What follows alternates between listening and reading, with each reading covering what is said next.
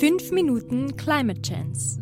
Klima. 2 Grad. Klimaerwärmung. Methan. So können wir das machen. Chance, C6 hat 12 Atmosphäre, Prozent. GTS, GTS.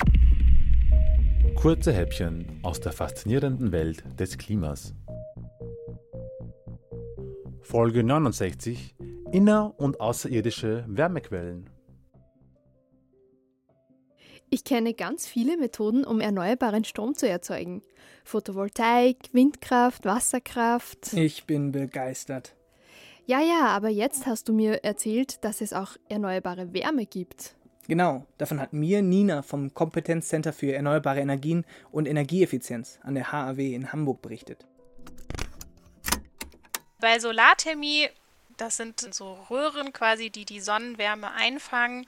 Da verdampft dann ein Medium, also ein Stoff verdampft in diesen Röhren und dann kann man den hinterher kondensieren und dabei wird Energie frei und die kann man dann eben nutzen, um wieder Wasser zu erhitzen, um da so einen Heizkreislauf ja, mit, mit Wärme zu versorgen. Wie jetzt?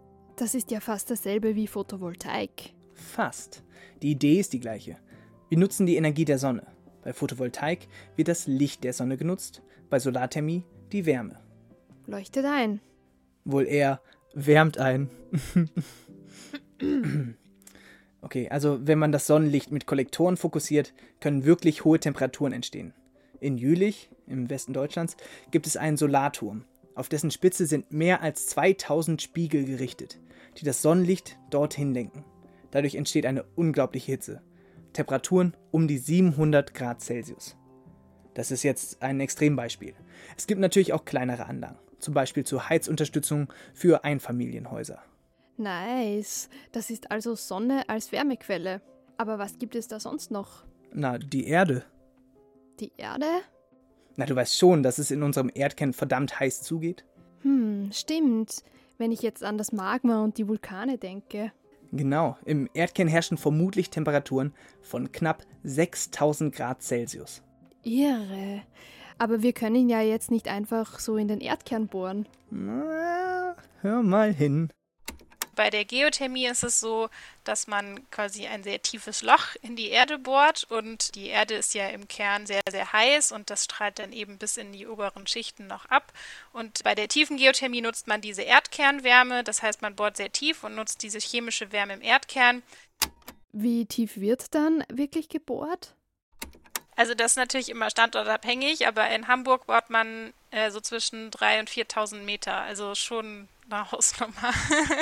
aber dann hat man halt auch Temperaturen über 100 Grad, das ist halt echt super, um das für ein Wärmenetz zu benutzen. Wahnsinn. Also muss man eh nicht ganz bis in den Erdkern bohren. Okay, das wären tausende Kilometer. Das können wir so leider nicht. Das tiefste Geothermieloch wurde übrigens in Finnland gebohrt, mit 6400 Metern unter der Erdoberfläche.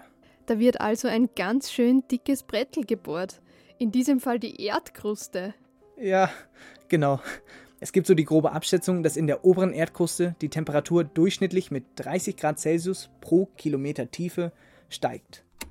Genau, aber das kommt natürlich immer drauf an, zum Beispiel in den lateinamerikanischen Ländern äh, kommt man dadurch, dass diese die zwei Platten da aufeinanderstoßen, kommt man sehr viel schneller an diese heißen Erdschichten, weil die näher an der Erdoberfläche sind. Deswegen muss man da nicht so tief bohren. Und das ist eben auch der größte Kostenfaktor bei der Geothermie, das Bohren. Das ist sehr, sehr teuer.